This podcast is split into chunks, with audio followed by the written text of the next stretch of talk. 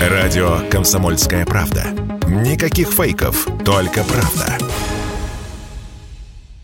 Национальный совет по вопросам торговли Швеции отказал концерну «Тетрапак» в просьбе экспортировать в Россию сырье, необходимое для производства упаковки. Я напомню, что в конце мая ряд шведских компаний, включая «Тетрапак», просили свое правительство разрешить экспортировать продукцию, необходимую для работы локализованных в России производств. В частности, речь о красках и беленом пищевом картоне. «Тетрапак», который владеет заводом в городе Лобне Московской области, просила разрешить экспорт в Россию из гуманитарных соображений и интересов детей, поскольку компания производит 7 из 10 упаковок для молока и соков, используемых в стране. Однако Национальный совет по вопросам торговли Швеции это не убедило.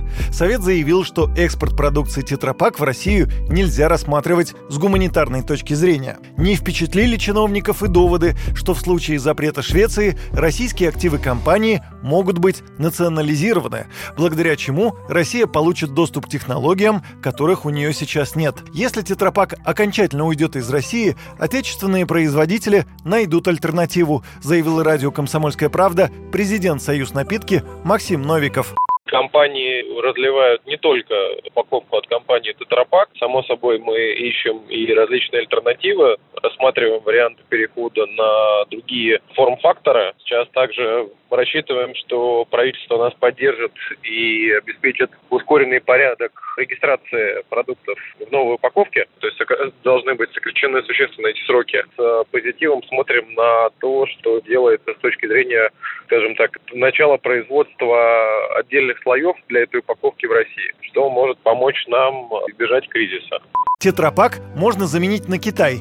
Там есть и технологии, и оборудование, продолжает эксперт. Главная сложность – перенастройка производственного оборудования по разливу продукции, отмечает Максим Новиков для компаний быстрая смена форм-фактора, она ограничена невозможностью просто поставить новую линию розлива. Если продукт разливается в несколько форм-факторов, то, конечно, производители могут, понимая какие-то сложности, заблаговременно обеспечить определенные запасы на своих складах и пока есть материалы, выработать достаточное количество для поиска альтернатив. Сейчас мы также смотрим альтернативы на смежных рынках, которые позволят работать на том оборудовании, которое есть.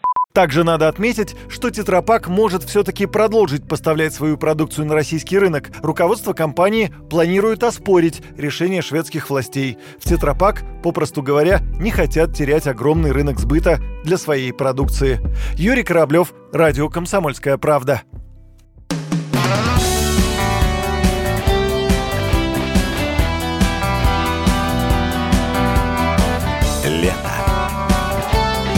Радио «Комсомольская правда».